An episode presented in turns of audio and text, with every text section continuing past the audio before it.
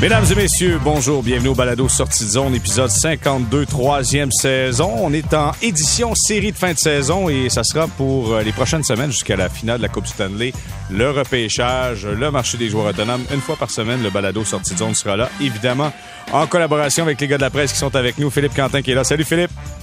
Salut Jérémy. Nous avons également Michael Lancette. Salut Mick. Salut, salut. Et Stéphane White pour le 98.5 FM. Salut Stéphane. Salut les gars. Bon, messieurs, oui, on va parler des séries de fin de saison, mais là, il faut parler de l'événement qui s'est produit hier. C'est la loterie, le fameux euh, lot du premier joueur au total repêché lors du prochain repêchage qui aura lieu à Montréal, soit dit en passant. Et c'est le Canadien de Montréal qui conserve sa position de tête et qui remporte la loterie du premier choix, donc le 7 juillet prochain. Je veux juste faire un tour de table. Philippe, dans un premier temps, là, avant qu'on embarque dans les dédales de tout ça, qui choisir, pas choisir, juste avoir ton opinion. Est-ce que tu as regardé ça? Est-ce que tu avais de l'intérêt? Est-ce que tu as dit yes, ça c'est bon pour le Canadien?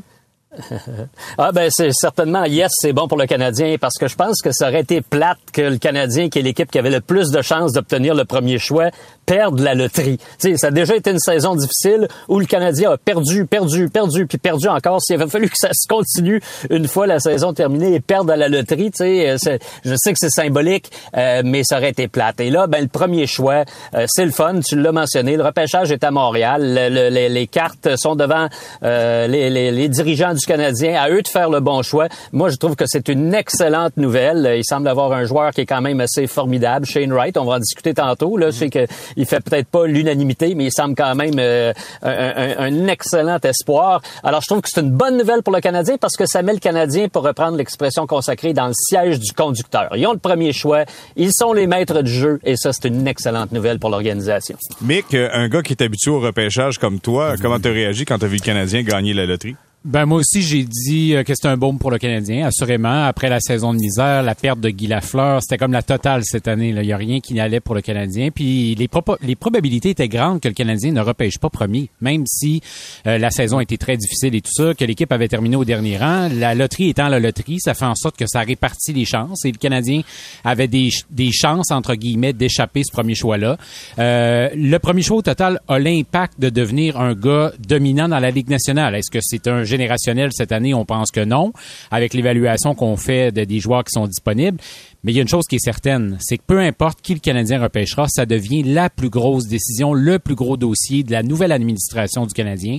Et c'est pour ça qu'il y a une grande importance qui est liée à tout ça. Et euh, les gars, il reste deux mois. Deux mois de spéculation, deux mois d'analyse, deux mois de tergiversation chez le Canadien dans la haute direction parce que eux aussi le savent très bien que la décision qu'ils vont prendre, elle est cruciale pour leur suite, pour leur bilan, parce que ça va les suivre jusqu'à la fin de leur règne, peu importe combien de temps il va durer. Stéphane, pour un gars de hockey, est-ce que oh, ça s'allume autant qu'un gars qui suit euh, les, euh, la Ligue de hockey géant majeur du Québec ou un journaliste d'expérience? Est-ce que ça, ça, allume un gars de hockey, ça, la loterie pour le premier choix? Oui, aucun, aucun doute, j'ai suivi ça, euh, avec impatience même, puis avec beaucoup d'intérêt. Et puis, c'est, écoute, c'est, c'est énorme. ça peut changer une concession à long terme. Et puis, nous, je me souviens, en 87, on, on, a gagné cette fameuse loterie, puis on a repêché Patrick Kane. Et puis, écoute, euh, éventuellement, on a gagné trois Coupes Stanley à, Chicago. Euh, et puis, euh, et puis, il a changé notre équipe. L'année d'avant, on a eu la chance au troisième, au troisième tour de repêcher Jonathan Taves. Donc, ces deux gars-là ont changé l'avenir de cette concession-là. Donc, c'est énorme un premier choix. Messieurs, juste avant qu'on entreprenne justement les tergiversations là-dessus, j'aimerais que Michael, tu nous dresses un, portrait de Shane Wright rapidement. Qu'est-ce que toi t'as vu? Comment toi tu le vois? Parce que c'est lui qui est pressenti pour être le premier au total. Raconte-nous un peu ton impression de Shane Wright. Ben, D'abord, c'est le gars le plus complet de tout le repêchage. Moi, il n'y a aucun doute là-dessus. C'est celui qu'on identifie depuis, comme numéro un depuis, je te dirais, au moins trois ans. C'est un exceptionnel qui a eu le statut de joueur exceptionnel et ça, avec le lot de pression qui va avec. Alors, partout où il est passé, que ce soit les moins 17 ans, les moins 18 ans, euh, avec les Frontenacs de Kingston, il a tout le temps été nommé capitaine. C'est un leader, mais c'est pas un gars, même si son talent est indéniable. Et, il y a personne qui va dire que Shane Wright, il est pas bon et il mérite pas d'être repêché premier au total l'idée, c'est peut-être de dire, est-ce que c'est lui qui va avoir la plus belle carrière de tous les gars qui sont disponibles dans cet encan-là? Euh, c'est un gars qui a beaucoup souffert de l'année passée, de l'année perdue. Lui, il est arrivé en pleine pandémie alors que ça a joué en Europe, ça a joué aux États-Unis. Mais dans, la Ligue junior de l'Ontario, ils ont pas joué. Il est atterri dans une organisation qui est pas, euh, tu sais, les Frontex de Kingston, pour ceux qui suivent beaucoup le hockey junior, c'est pas les Knights de London, c'est pas les Spitfire de Windsor, c'est pas une grande concession de hockey junior. Euh, il y a une tradition là-bas, c'est sûr, mais ils ont pas connu beaucoup de succès. Puis il est comme arrivé là-bas, en, en, identifié un peu comme un sauveur. Mais euh, malgré tout, là, il a été capable de marquer 39 buts à 15 ans. Puis ça, pour les, le commun des mortels qui suit pas trop le hockey junior, on peut vous dire, là, Stéphane, il, en a fait du hockey, là, quand tu marques 40 buts à 15 ans, c'est pas 16 ans, c'est 15 ans, parce que lui a joué une année plus tôt dans la meilleure ligue junior au Canada. Ben, ça en dit long sur ton niveau de, de sur ton talent d'abord, mais sur ton la, la capacité à prendre de la pression. Puis c'est sûr que l'année passée, ça y est rentré dedans. Et là, c'est comme si que le fait qu'il ait été un exceptionnel, que joué comme trois saisons plutôt, ben en tout cas deux parce qu'il y a eu la, la COVID, mais c'est comme si que là on s'est mis à, à, chercher des bébites. C'est quoi le problème avec Shane Wright? C'est pourquoi qu'il a pas euh, il a pas marqué 50 buts cette année alors qu'il en avait marqué 49 à sa première année il y a deux ans, etc. On a cherché un paquet de bébites, puis son début de saison ne l'a pas aidé, mais il, a repris sa vitesse de croisière. Puis moi, ce que j'aime beaucoup de lui, puis je vais, je vais conclure parce que je pourrais je m'emballe, je pourrais continuer longtemps, mais ce que j'aime de lui, c'est qu'il s'est jamais défié. Il a dit, moi, j'aimerais ça porter l'uniforme du Canadien et ça me fait pas peur d'aller à Montréal. Puis, tu sais, depuis, ça fait 15 ans qu'on nous dit à Montréal, ben, les gars que le Canadien repêche, faut qu'ils soient capables de dealer avec la pression parce que le marché, il est pas évident et tout ça. Ben, je pense de tous les gars dans le, dans le repêchage, c'est assurément celui qui est capable de faire le plus face à cette pression-là. Alors voilà qui est Shane Wright. Euh, Philippe, je veux savoir quand Michael nous dit que Shane Wright a dit moi ça me fait pas peur d'aller à Montréal, qu'est-ce que ça te dit toi en tant qu'observateur? Ben tant mieux, tant mieux parce que on le sait, hein, euh, Montréal c'est pas tout le temps la destination la plus prisée euh, pour les joueurs, puis même même parfois euh, des jeunes joueurs. Mais c'est souvent quand tu es élevé dans une organisation, quand une organisation te repêche, te développe, tu vas développer des liens affectifs avec cette organisation-là. Et souvent les joueurs vont vouloir rester. Je donne l'exemple de Carey Price. Ça n'a pas tout le temps été facile pour Price à Montréal. Il a été repêché par le Canadien, il est resté dans l'organisation, puis encore à la fin de la saison, il disait je me vois pas jouer c'est ici que je veux jouer. Oui, mais t'aimerais pas ça gagner une Coupe Stanley éventuellement? Euh, euh, non, lui, ce qu'il veut, c'est jouer pour le Canadien. Bon, on verra bien c'est quoi la suite, mais c'est comme ça que tu bâtis euh, des liens. Pat avait des liens forts avec le Canadien. Piquet Souban avait des liens forts avec le Canadien. Brendan Gallagher a des liens forts avec le Canadien. Je veux pas minimiser, minimiser les liens que peuvent avoir un, un John un Josh Anderson ou un Mike Hoffman ou, ou Ben Chariot à l'époque, mais quand tu es choisi par l'équipe, quand tu grandis avec cette équipe-là, quand tu mets le chandail de l'équipe la journée où tu es repêché, tu commences à bâtir quelque chose. Et que Shane Wright euh, entrevoit un moment comme celui-là avec plaisir, ben je dis pourquoi pas? C'est quand même le fun de venir jouer euh, dans un marché où le hockey est important. Tu peux aller jouer dans une ville où le hockey va passer derrière le football, le baseball, le basketball, peut-être même Major League Soccer. C'est correct aussi, mais c'est pas la même chose. Puis tu peux vivre une expérience qui est absolument unique, puis devenir une star dans un grand marché, c'est quelque chose d'exceptionnel. Puis si tu es capable de le faire, tu montres que tu as du cran, tu montres que tu es un grand, tu montres que tu es, capable de vivre avec la pression particulière. Moi, je dis bravo. Alors, quand j'entends Michael nous dire que Shane Wright envisage ça avec bonheur, ben, je trouve ça euh, extrêmement prometteur. Moi, je veux savoir une chose, euh, Stéphane. Est-ce que le Canadien, là, écoute, tu as le premier choix au total, veux, veux pas, tu as, les projecteurs qui sont sur toi. Est-ce que le Canadien doit choisir le choix le plus populaire ou leur évaluation, leur boulot qu'ils ont fait, leur travail eux autres? Qu'est-ce que le Canadien doit faire? Ben, premièrement, tu ne vas pas sur le plus populaire, ça c'est certain. Puis, mais sauf une affaire qui est sûre, si, si en choisissent un autre que Shane Wright, sont ben, sont mieux de pas se tromper, je peux te dire ça, parce que ça va les suivre pour des années et des années et des années. Euh, donc, euh, écoute, tu y vas que le meilleur. Et puis en ce moment, mais tout ce que j'entends sur Shane Wright, je l'ai vu jouer deux matchs, euh, écoute, euh, ça va être dur de pas, pas passer à, côté. Puis comme que je dis, si passe à côté, ils, ont, ils sont mieux de pas se tromper. ouais, ils sont mieux de ne pas se tromper, mais tu sais, euh, écoute, il y a le spec euh, de, de Karl McCarr qui vibre aussi. tu sais, souvenez-vous, Karl McCarr là, a été repêché en 2017, a été le quatrième choix au total. Le premier, c'est Nico Ischier avec euh, les Devils. Les Flyers de Philadelphie ont repêché Nolan Patrick. Et souvenez-vous de Bobby Clark qui avait dit euh, personne voulait, il y a juste juste le gardien de but. Comment j'échappe mon, mon Dieu son nom là, Ron Extall. Juste Ron Extall qui le voulait. Puis nous, on voulait avoir Karl McCarr. Vous allez me dire, c'est facile de dire après. Vous avez raison. Dallas a pris Eskinen. Et là, Colorado a pris Karl McCarr. Tout à coup, qu'il y a un gars qui est meilleur que Shane Wright dans les, je sais pas, dans, le top 5, euh, Michael. Tout à coup, que le Canadien décide d'y aller avec celui que tout le monde pense premier, puis on laisse passer un autre joueur en dessous qui pourrait être aussi bon, sinon meilleur.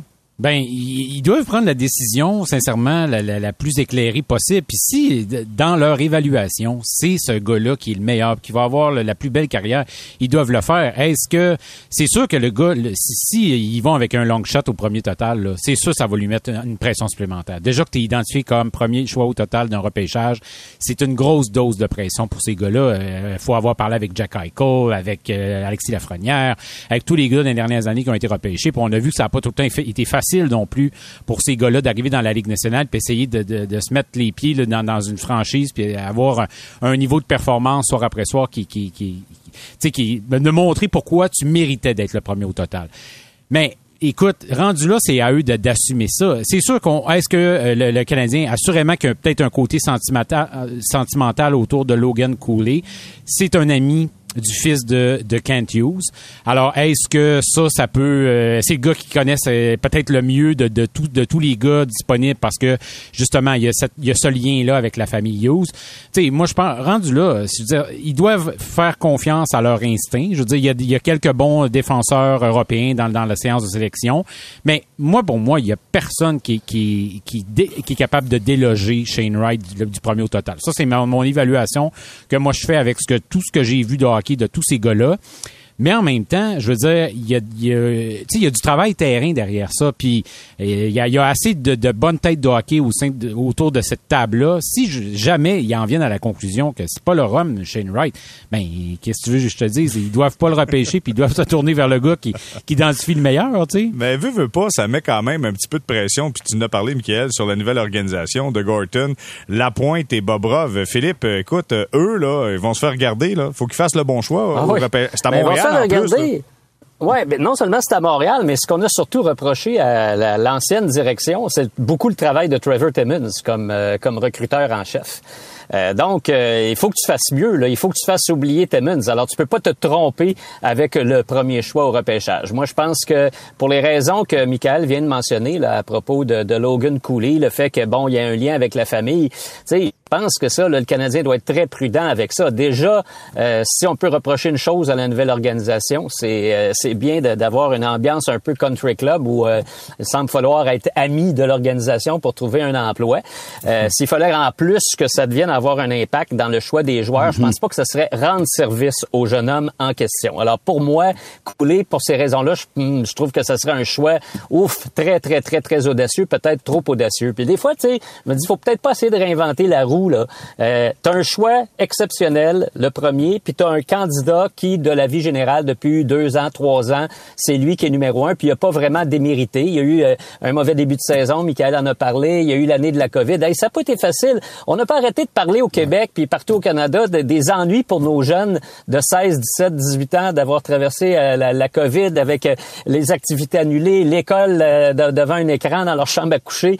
Ça n'a pas été plus facile pour les joueurs de hockey. Ça, ça demeure des des, jeunes gars de 16-17 ans, eux aussi, leur réseau social s'est effrité. Eux aussi, ça a été difficile. Puis on le sait, les mesures sanitaires ont été très rigoureuses au Canada, puis ils ont été observées. Donc, ça a été difficile pour tous ces jeunes-là. Alors, faut prendre ça en ligne de compte. Moi, je pense qu'il y a des bonnes raisons pour expliquer le ralentissement de, de Shane Wright et de plusieurs autres joueurs aussi. Hier, dans son point de presse, le directeur général Kent Hughes a dit être ouvert. Il a dit bien ouvert. Il n'a pas dit que c'est officiellement ça, mais ouvert si jamais il y avait une conversation pour une transaction impliquant son premier choix. Là, je veux savoir, là, on va péter à ballon et je vais aller avec le spécialiste du pétage de ballon. Stéphane, ça, c'est un mythe, un mythe ou une réalité, cette histoire-là, d'être ouvert aux conversations? C'est une réalité. Ah oui? Et puis, faut que tu sois ouvert. Faut que tu sois ouvert. Tu peux pas dire non. euh, moi, là, mon choix de première ronde est non négociable. J'écoute pas personne. Écoute, faut que tu sois à l'écoute au moins. Mais ça va prendre tout, tout, tout un aubaine pour faire, euh, faire euh, cet échange-là. Ça va prendre euh, un prospect incroyable avec peut-être un autre premier choix ou euh, ça va coûter très cher, mais il faut au moins que tu écoutes.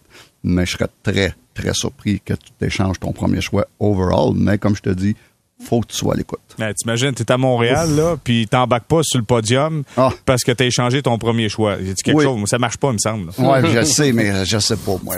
On, on t'échange, on, on t'offre euh, euh, un, euh, un Alexis Lafrenière avec un premier choix et un autre bon prospect. Là, on parle de parler, là.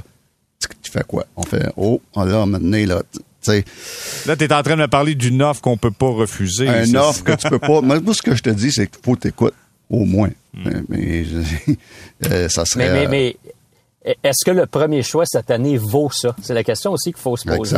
Est-ce qu'une organisation serait prête à donner autant pour un premier choix qui semble très bon, right? Ou peut-être même un autre. Mais on s'entend, c'est pas une année exceptionnelle. Alors, tu sais, la transaction, ça marche des deux côtés. S'il y avait un, un- un- tantôt, Michael a utilisé, l'expression un générationnel, un Matthews, un, un McDavid. Là, peut-être que des organisations qui seraient prêtes vraiment ou le, à, ou le tout- qui s'en vient l'année prochaine, là, le jeune Ouais, Bédard. Connor Bedard. Connor Bedard, hein. Ouais, exactement. Là, tu es peut-être prêt à tu sais, ouvrir, euh, ouvrir le tiroir de, de, de- de ta banque, ouvrir ton, ton compte Exact. bancaire pour verser un gros prix. Mais là, cette année, pas, c'est pas clair, à mon avis, qu'une organisation serait prête à faire ça. Alors, je pense, moi, je pense pas que ça va arriver non plus. Et d'autant plus, et d'autant plus que tu as besoin de ces jeunes-là qui arrivent pour ton plafond salarial, pour contrôler ta masse salariale. On sait que c'est un montant qui est moins gros pour les premières années. Tu as besoin de jeunes qui rentrent dans le système puis qui ont du talent. D'après moi, avec le premier choix total, tu es capable de faire ça. Michael, je veux savoir, avec la condition de Carey Price, est-ce que le Canadien va ajouter des gardiens à son repêchage, selon toi? Ben, euh, au nombre de choix qu'ils ont, je pense que c'est un luxe qu'ils peuvent facilement se permettre. Puis ils vont pouvoir, sans dire gambler parce que je- j'aime pas tant l'expression, mais dans le sens qu'ils vont pouvoir peut-être prendre des quelques paris, Euh, des gars qui ont peut-être un peu glissé, des, des des gars qui sont listés plus loin sur la liste, mais pour eux que c'est des coups de cœur, c'est des gars qui voient très près. Assurément, moi je pense qu'avec le de toute façon, ils risquent de aussi de prendre des choix puis de, se tourner vers l'an prochain puis puis de dire bon ben euh, parce que 14 choix c'est énorme euh, pour un repêchage de la Ligue nationale. Donc, euh, assurément, euh, j'essaie de, de d'y aller dans ma tête un peu là, les noms qui peuvent être intéressants pour le Canadien comme euh, comme gardien de but. Euh, je peut-être en euh, deuxième, troisième ronde, c'est peut-être des rondes où est-ce que justement il va y avoir des, des candidats intéressants pour le Canadien. Mm, Tu sais, euh, première ronde, je pense que le Canadien, on n'en démord pas. faut essayer d'aller chercher le meilleur joueur disponible, puis essayer d'oublier le plus possible le- le- les positions puis les besoins. Après ça, ben, il faut que tu y ailles de façon stratégique, c'est sûr. Puis les, les gardiens de but, on regarde la dynamique un peu de, chez le Canadien. C'est un besoin euh, chez les jeunes gardiens dans l'organisation. Puis euh, oui, ce sera un bon moment de, de profiter de cette occasion-là, le fait que le Canadien a énormément de choix pour justement essayer d'aller chercher peut-être un ou deux bons jeunes gardiens. Et euh, Stéphane, juste ton point de vue là-dessus, quand Kent Hughes dit, tu sais, il n'y a pas un gardien présentement, outre Carey Price, dans l'organisation qui a démontré hors de tout doute qu'il peut être numéro un dans la Ligue nationale de hockey. Tu en penses quoi, toi? Oh, je suis d'accord. Je suis euh, complètement d'accord. euh, et puis, euh, c'est rien contre Caden Primo parce que le pauvre jeune, son développement a été très affecté en raison des, fameux rappels à Montréal et en raison de, la, situation de la COVID où il n'a pas joué beaucoup dans les dernières années. Et puis, pour le reste, euh, 100% d'accord. Et puis, peu importe que Carey soit en santé ou pas, faut que tu assures sa relève. Et puis, il est déjà tard. Donc, euh, c'est quelque chose qu'on aurait dû peut-être faire l'année passée, il y a deux ans, de repêcher un bon prospect dans les dans les dans les deux trois premières rondes où ce que c'est à peu- près la place où ce que les bons gardiens de but euh, disponibles sortent en deux troisième ronde. Et puis euh, peu importe la condition carry il est temps il est grand temps même qu'on amène qu'on repêche un bon prospect Ben, regarde, Philippe l'a dit tantôt, c'est la faute à Trevor Timmons. C'est lui qui a pas fait sa job. Il aurait dû faire ça, là, deux, trois ans. Le même. Tout est dans tout. Ben, ouais, ben, tu sais, c'est une des raisons aussi pourquoi il y a eu un, un grand ménage au Centre Bell euh, plus tôt cette saison. Mais c'est clair que, tu sais, s'il y a une insatisfaction de la part de la, la majeure partie des observateurs puis du public, c'est le recrutement et le développement des joueurs. Et là, le défi euh, de Gorton, de Hughes, euh, éventuellement de Martin Saint-Louis, ça va être de changer ça pour le mieux. Tu sais, on parle beaucoup de reconstruction euh, chez le Canadien. Puis le terme reconstruction, j'ai l'impression que parfois on pense uniquement aux 20 joueurs sur la patinoire. C'est ça, reconstruire, c'est changer l'alignement, changer la formation. C'est sûr que c'est un aspect primordial d'une reconstruction.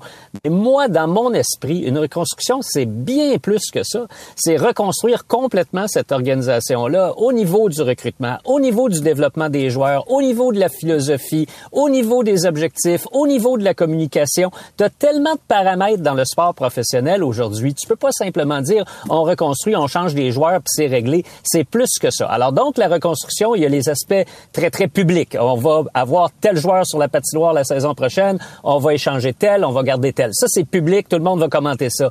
Mais tu as des éléments de reconstruction qui sont encore plus fondamentaux parce qu'ils vont chercher dans le socle de ton organisation, la base, le fondement, les fondations. Et ça, le recrutement, c'est un aspect de ça. Le développement, c'est un aspect de ça. C'était euh, c'était une des lignes importantes de Kent Hughes en voulant développer ses joueurs. Je pense que ça deviendra une priorité chez les Canadiens au courant des prochaines années. Messieurs, on va s'arrêter quelques instants pour retour. Eh bien, Toronto prend les devants face au Lightning de Tampa Bay. Est-ce que Tampa Bay pourrait se faire jouer un tour au prochain match et être vraiment éliminé? Deux fois champion de la Coupe Stanley. On en parle au retour. Restez là.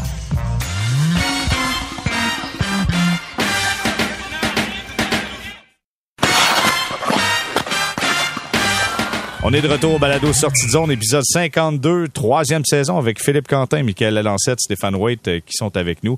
Messieurs, je vais commencer avec euh, Michael. Dis-moi, euh, Toronto qui a gagné 4-3 face au Lightning de Tampa Bay, prend les devants 3 à 2 dans la série.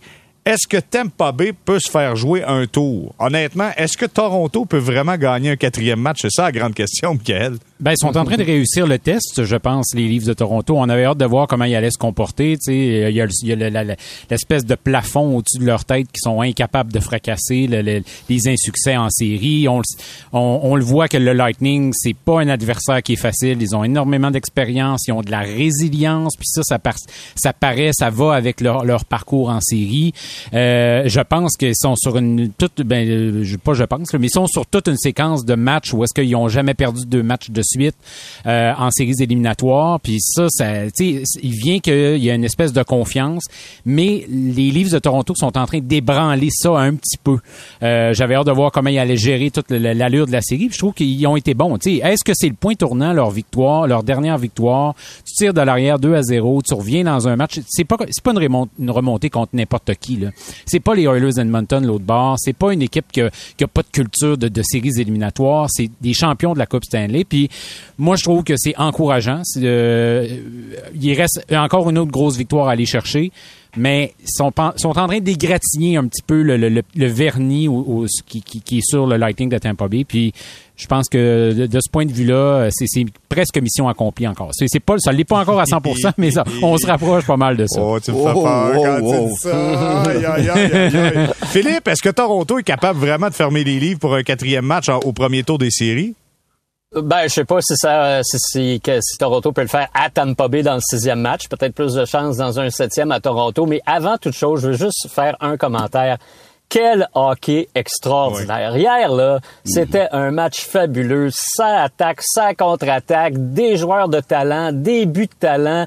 C'était tout un spectacle. Tu sais, des fois, on se demande comment ça qu'on aime encore ça autant, le hockey, puis comment ça qu'on aime ça quand c'est même le mois de mai, puis on a nos premiers 25 euh, degrés, puis on devrait être dehors à, à, savourer le beau temps à, à, 9 h le soir. Ben, c'est en raison de matchs comme, euh, comme celui-là. Moi, j'ai trouvé ça extraordinaire. C'était du hockey offensif. Il y avait de l'action, des replis. Alors, au niveau du spectacle, là, comme carte de visite pour la Ligue nationale, hier, j'ai trouvé ça sensationnel. Maintenant, pour les Maple Leafs, je dois avouer que je les ai trouvés euh, très faibles psychologiquement euh, au match numéro 4 à Tampa Bay parce que la veille, euh, John Cooper avait joué dans la tête de Jack Campbell, le gardien des Maple Leafs, en disant, ah, marquer des buts contre les Maple Leafs, ça, ça m'inquiète même pas. C'était assez baveux, merci. Mhm. Et ça a fonctionné parce que Campbell a connu un mauvais match, les Leafs ont connu un mauvais match. Je me demandais s'ils seraient capables de rebondir devant leurs partisans. À 2-0 Tampa, je pensais presque que l'affaire était entendue puis que cette série-là allait finir euh, assez rapidement. Mais non, beaucoup de résilience en effet, sont revenus très fort. Marner, euh, Matthews bien sûr, Nylander qui, qui, qui, qui je pense c'est Kyle Dubus qui était cité pendant le match puis qui disait souvent il nous fait rager, mais une fois de mhm. temps en temps il va faire des jeux qu'il est le seul à pouvoir faire puis son but, son lancé, c'était absolument extraordinaire. Alors, tu sais, ils ont, ils ont tout un club puis moi je les trouve le fun. Euh, je trouve que c'est le fun de les voir jouer. Ils sont, ils sont agressifs. Oui, ils font des erreurs, mais ils sont excitants. Moi, j'aime le hockey excitant. Alors, autant j'aime l'organisation du Lightning, Julien Brisebois, Mathieu Darche, euh, ils ont tout le temps fait confiance aux talents francophones. Euh, quand même, ce serait le fun d'avoir une équipe canadienne puis une équipe aussi excitante que les Maple Leafs passer au tour suivant. Euh, dis-moi, Stéphane, ton pif de coach te dit quoi dans cette série-là entre Toronto et Tampa Bay? Ben moi, écoute, je t'inquiète encore pour Toronto dans le sens que ils ont leurs historiques, il y a deux ans dans la bulle, l'année passée contre Canadiens, euh, ils ont eu des bons débuts de saison, puis ils ont tout le temps eu des occasions où ce qu'il y avait ce qu'on appelle l'instinct du tueur. Puis ça, ils l'ont jamais fait. Et puis, euh, Canadien, l'année passée, ils menaient 3-1 contre Puis euh, ils n'ont pas été capables de, de, d'avoir, de finir la job. Ils l'ont pas fait l'année d'avant euh, dans la bulle. Et puis, cette saison, à ce temps, ça reste à prouver. Êtes-vous capable de finir cet amour juste de job-là? Et puis, euh, je suis pas sûr parce que pas bien ont passé par là. Eux, ils l'ont pas fait encore. Donc, c'est certain que psychologiquement, c'est dans leur tête. On va être capable de finir cette fameuse job-là. Et puis, euh, donc, euh, mais ça va jouer dans le filet pour moi parce que les deux équipes sont très dangereuses à l'attaque, très, très dangereuses. Je suis d'accord avec Phil, quel show qui donne ces deux équipes-là. Et puis, mais de temps en temps, Campbell est bon, de temps en temps, il est moins bon. De temps en temps, Vasilevski est bon, de temps en temps, il est moins bon. Ça, c'est des. Surtout Vasilevski, pour moi, c'est une grosse déception dans cette série-là. Écoute, là, c'est pas un gardien de but. Ah, non, mais attends une minute, là. C'est pas un gardien de but de 3,65 puis il a 880, là. Et oui, il a fait des gros arrêts. Mais dans le match d'hier, là, si Vasilevski est pas là, excuse-moi, Toronto domine facilement Tampa Bay, là. Oui, mais il y a des buts que j'ai pas aimés. Il y a des buts que j'ai pas aimés. Euh, et, puis, c'est. Vasilevski, oui, il était bon hier. Et puis c'est pareil comme, euh, des fois, tu me dis, euh, tu me dis, euh, tel gardien de but, au mot, dit qu'il est bon. Ah oui, mais il a donné cinq buts quand même. à un moment donné, là, s'il y a 50 lancés, c'est sûr qu'il va faire des gros arrêts que le monde va dire, waouh, il était bon. Ah oui, mais il a donné cinq buts quand même. Mais c'est ça mon, mon problème. Et puis, pour moi, le moins pire des deux gardiens de but va gagner cette série-là. Oh, le, oh, oh, oh, le moins Le moins pire. Oh, mon Dieu, Stéphane. C'est raide, Stéphane. je, voulais je, voulais finir ta phrase en disant, bon, le bougonneux a parlé, mais là, tu viens de me le trouver. le moins pire des deux gardiens de but va faire gagner son équipe. OK, allons dans ben, la... Moi, moi, je vais vous poser une question. Je vais vous poser une question. Si, Maple Leafs, si les Maple Leafs passent à travers les, le Lightning, est-ce qu'ils vont gagner la Coupe Stanley? Est-ce qu'ils se retrouvent en finale, disons? Ils vont être dangereux. Hein? Moi, je pense qu'ils vont être très dangereux. Moi, je pense que oui aussi. Oui, moi aussi, je suis d'accord. Euh, Michael? Oui, ben, parfaitement d'accord. Euh, sincèrement, la remontée d'hier, ça peut leur donner une, confiance, puis ça peut être une espèce de tournant de leur, de leur parcours éliminatoire. Bon, parfait. Parlons de la série maintenant entre les Bruins et les Hurricanes de la Caroline. Défaite de 5 à 1 dans le dernier match des Bruins face aux Hurricanes qui mènent la série 3 à 2. Euh, Jeremy Swayman, le gardien de but, était là. On a enlevé euh, l'autre gardien. Est-ce que ça sent la fin pour les Bruins? C'est drôle, c'est juste 3 à 2, mais j'ai comme l'impression que c'est une côte qui semble insurmontable, Philippe, pour les Bruins de Boston. C'est jamais fini pour les Bruins de Boston. ils ont du caractère. Ils ont toujours eu du caractère, les Bruins. Je pense que euh, il faut pas prendre pour acquis que, euh, que, il faut pas que Caroline prenne pour acquis que ça va être une, parade dans le parc là pour euh, remporter cette série-là. Théoriquement, ils sont favoris. Les Hurricanes, je pense qu'ils ont une meilleure équipe, une équipe plus jeune, très très agressive. mais les Bruins de Boston, ça demeure les Bruins de Boston. sais, moi, je, je, je, me souviendrai toujours là quand j'ai commencé à couvrir le Canadien euh, les premières visites à Boston, tu sais, dans le vestiaire du Canadien, tu sais, c'était la fameuse maxime, nos, bras meurtris vous tendent le flambeau, à vous toujours de le porter bien haut. Quand tu rentrais dans le vestiaire des Browns de Boston, c'était simplement écrit en tout petit Heart and Balls, tu du cœur puis du cran. Puis je trouve que c'est toujours ça qui a caractérisé les Bruins de Boston, là, sauf quand ils ont eu de très mauvaises saisons, comme toutes les organisations, tout à coup des passages à vide. Mais quand ils sont bons, puis avec des gars comme Bergeron, puis Pasternak, puis tout ça, c'est une équipe c'est ils abandonnent jamais. Alors euh, attention les Hurricanes, prenez-les pas pour acquis. Je pense que Caroline devrait gagner, mais euh, Boston va vendre sa peau euh, chèrement. Ok, je veux faire le tour absolument parce qu'il y a beaucoup de séries. Les Pingouins qui peuvent éliminer les Rangers et je vais y aller avec Stéphane cela puis Michael, je vais mm. je vais poursuivre avec toi par la suite.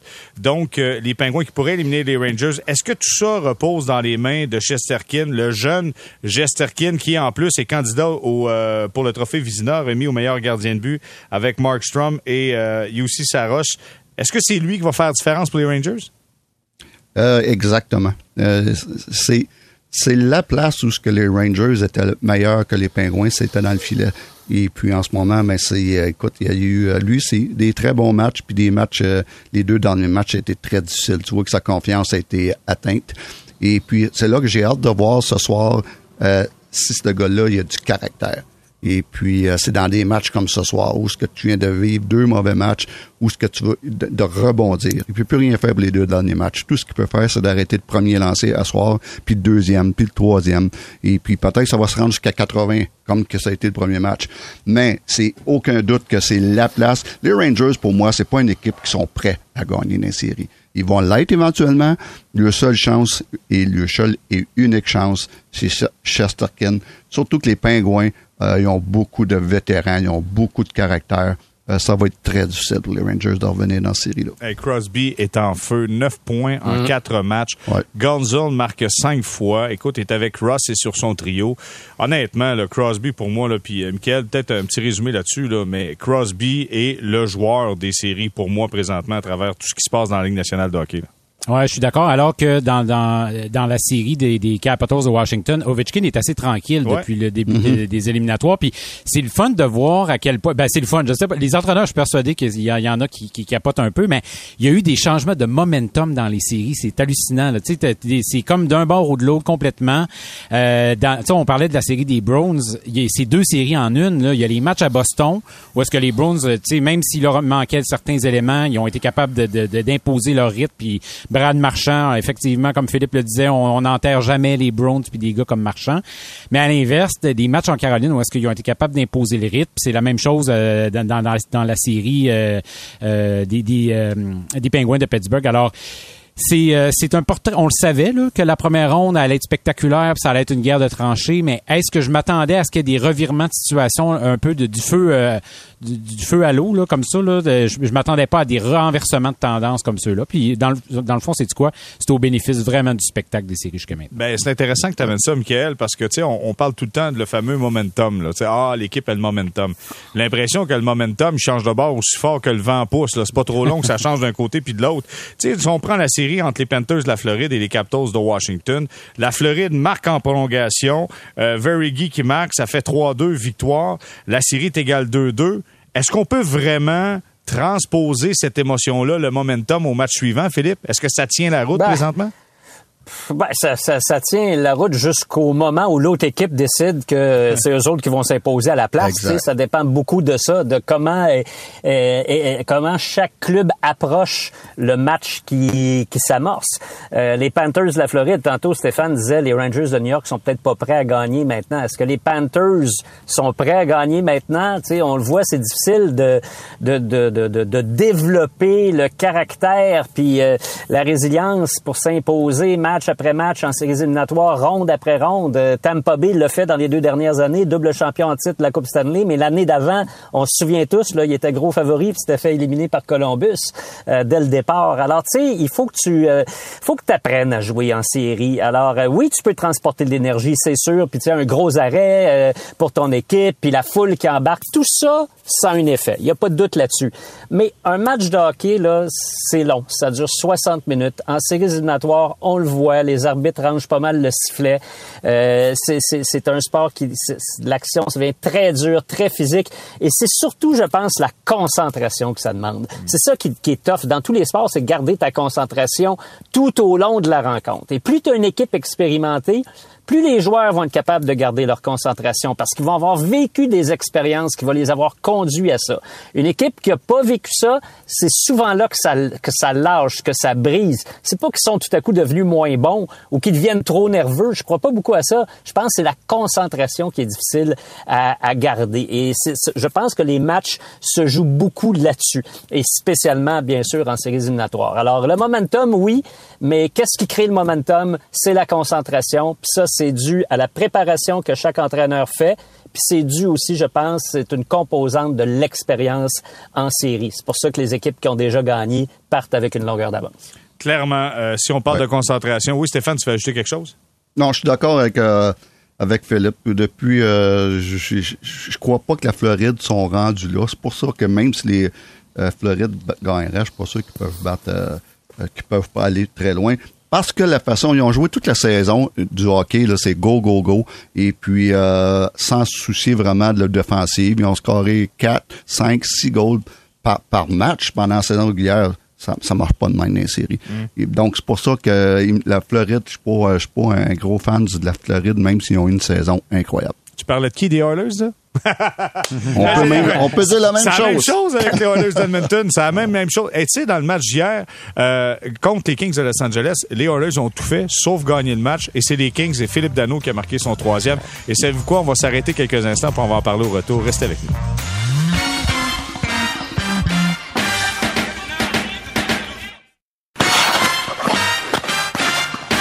On est de retour au balado Sortie de zone, épisode 52, troisième saison avec Philippe Quentin, Michael Lancette, Stéphane White. Messieurs, dans le match d'hier entre les Kings de Los Angeles et les Oilers, les Oilers ont tout fait. La seule chose qu'ils n'ont pas fait, c'est gagner ce match-là en prolongation. C'est une victoire pour les Kings de Los Angeles qui prennent les devants 3 à 2. Philippe Dano a marqué son troisième dans le match. Il est un gars impliqué. À tour de rôle, je vais avoir votre point de vue sur si vous avez pris le temps de vous coucher tard un petit brin, là, mais sincèrement, ça aussi, c'est une série intéressante. Euh, Philippe? Euh, ben non, je me suis pas euh, couché aussi tard.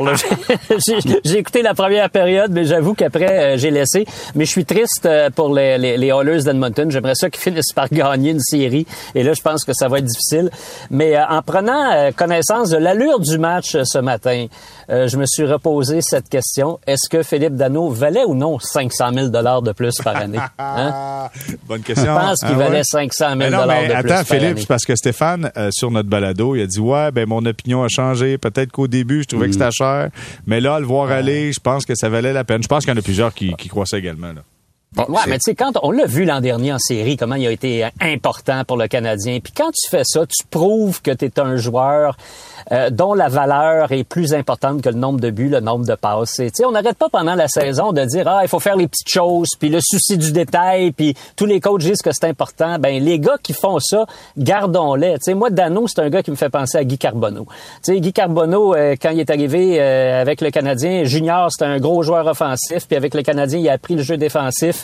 Il est devenu le joueur le plus important de certaines périodes après Patrick Roy de cette équipe-là.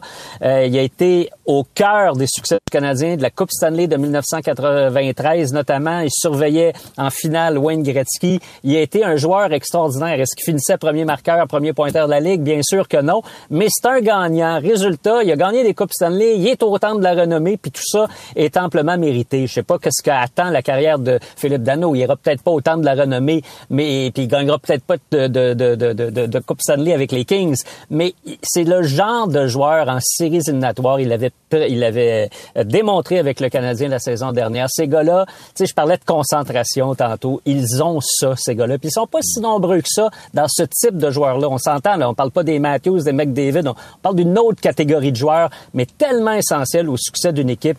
Puis un joueur de même, moi, tu sais, encore une fois, j'en reviens pas qu'on l'ait laissé aller, euh, que le Canadien l'ait laissé aller. Aller. Ça a été une erreur monumentale pour, franchement, un montant d'argent ridicule dans les finances d'une équipe de la Ligue nationale. Et ça, c'est vraiment dommage. Mais là, je le vois aller en série. et puis, je trouve que c'est fantastique de le faire aller. Et la plus grande ironie, c'est que le, un des membres de l'organisation, c'est celui qui a pas donné qui l'a laissé aller. C'est quand même incroyable. C'est l'affaire la plus étonnante en série, je pense. C'est plus paradoxal. je pense que Marc, il savait que s'en allait à Los Exactement ce que j'allais dire, T'es bien fin. T'es bien fin pour lui. il s'est dit, besoin à Los Angeles, on va dire non. Hey, je veux savoir, je sais pas si vous avez vu les images de Darnell Nurse qui donne un coup de casse à, à Philippe Dano devant le filet.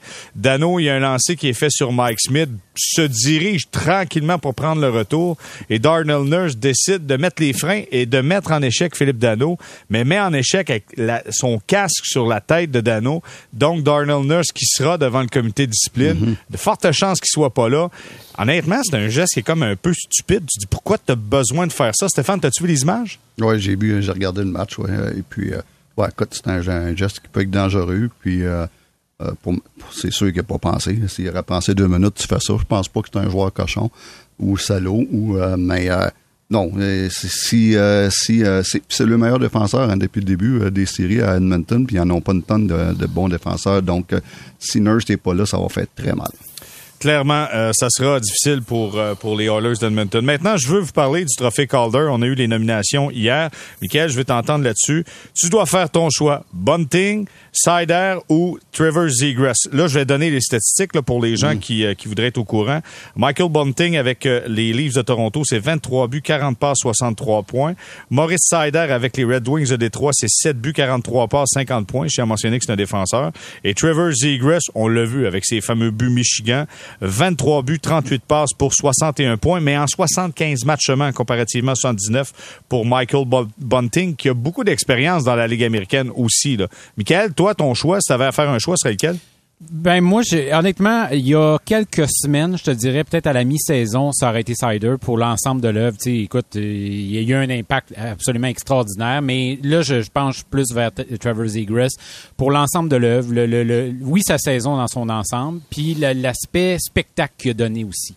Euh, c'est important dans le sport le spectacle. On, on, se souvient euh, des, des, élans de Guy Lafleur des, des années après sa retraite. On, les, les scènes de Bobby Orr. Euh, qu'on le voit euh, plonger dans les airs. C'est des images marquantes et je, ne suis pas en train de comparer euh, ces, grands noms du hockey avec euh, Trevor Zegras, mais c'est important de laisser des marques et je trouve que Trevor Zegras dans cette saison-là, il le fait en plus de connaître une super saison. Alors pour moi, c'est mon choix, mais Moritz Sider, c'est toute une saison. Puis Bunting, un peu trop d'expérience pour moi pour remporter le, le quart mm. Philippe, est-ce que les Michigan de Trevor Zegras, ça passe à Milano devant le filet? C'est euh, ces fins spectaculaires au match des étoiles vont faire de Zegras qui va remporter le trophée Calder, selon toi? Je sais pas, moi j'ai plutôt l'impression que c'est euh, c'est dur, le jeune défenseur des Red Wings qui va euh, gagner. J'ai l'impression que Zegras est peut-être un petit peu trop controversé en raison de ça. Cela dit, ma propre opinion, c'est exactement celle que vient de d'émettre Michael je suis 100% d'accord avec Michael. C'est tellement important le spectacle dans le hockey. Euh, il a fait jaser cette année. Euh, il a suscité la colère de, de, de, des Tortorella puis de d'autres aussi. Il a euh, provoqué un débat sur euh, qu'est-ce qui est permis, qu'est-ce qui devrait être permis, pas permis dans la Ligue nationale de hockey. C'est quoi le respect envers l'adversaire? Est-ce qu'il est allé contre ça? Ou il a simplement été en train de réinventer un peu la façon de, de, de jouer autour du filet? Euh, moi, je pense que son impact chez les jeunes est immense. C'est certain que les jeunes essaient tous de faire un peu des trucs comme euh, comme ça. Il y en a pas beaucoup qui vont réussir, mais lui en est capable. Et pour le côté spectacle, tout ça allié à une excellente performance, très bonne saison, menace offensive constante, très très bon joueur de mhm. hockey.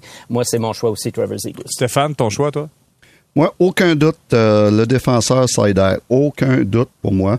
Et puis, écoute, quelle saison avec une équipe de dernier rang c'est un, gros défenseur, 6 et 4. Quand même 43 passes à son âge, il a 21 ans. Et puis, moi, ce qui m'impressionne le plus, c'est que dans cette équipe-là, vous allez voir les statistiques, tout le monde a fini dans les moins, puis mais moins, moins beaucoup, moins là, que tu trouves là, au pôle Nord. OK? Euh, Leddy puis euh, Ronick, euh, les deux meilleurs défenseurs, ont fini à moins 29 et moins, et moins 33. Et puis, lui a fini à moins 9, ce qui est un exploit dans cette équipe-là. Et puis, euh, non, moi, si je suis un entraîneur ou un gérant général dans les trois qui sont nommés ici, puis j'adore le Bunting, une, très bonne saison, puis j'adore Zegris, je suis d'accord, il donne tout un, spectacle. Je suis un entraîneur ou un, gérant général, aucun doute, le joueur que je veux dans ces trois-là, c'est ce défenseur-là, Sider, il m'a impressionné cette saison coup d'épaule solide, des mains mobiles, il y a tout. Écoute, ça a il en a surpris deux, trois durant la saison. Là. Ça venait faire un échec avant sur lui, puis à un moment donné, pop, sort l'épaule, merci, bonsoir, ça s'arrête là. Non, vraiment, c'est un choix intéressant, mais moi, je pense que la Ligue nationale de hockey veut tellement favoriser le spectacle. Je pense que Trevor Zegris va remporter le trophée Calder. Parce que, écoute, c'est la vedette offensive, c'est les mains, c'est c'est ce qu'on veut qui tourne ses réseaux sociaux, c'est Trevor Zegras, mais clairement c'est pas moi qui choisis. Donc d'après moi la Ligue nationale va y aller avec Trevor Zegras, mais on aura la chance de s'en reparler. Bon, mais messieurs, voilà ce qui complète cette édition euh, de sortie de zone. Bon, là vous êtes obligés de vous coucher peut-être un petit peu plus tard, il y a moins de matchs. on va se reparler lundi prochain pour un autre balado, puis on sera en mesure de faire une mise à jour sur les séries de fin de saison. Toujours un plaisir. Philippe Quentin, merci d'avoir été là. Hey, merci Jérémy. Euh, salut Steph, salut Mick. Michael, Michael Lancette, merci d'avoir été là, Mick. Salut les gars. Et Stéphane White, toujours un plaisir. Merci Steph. Merci beaucoup, les gars. Et puis, euh, bon, bon spectacle en playoff. C'est le fun. Ça va être encore le fun. Merci énormément. Donc, voilà la conclusion de cet épisode de 52. On se reparle lundi prochain.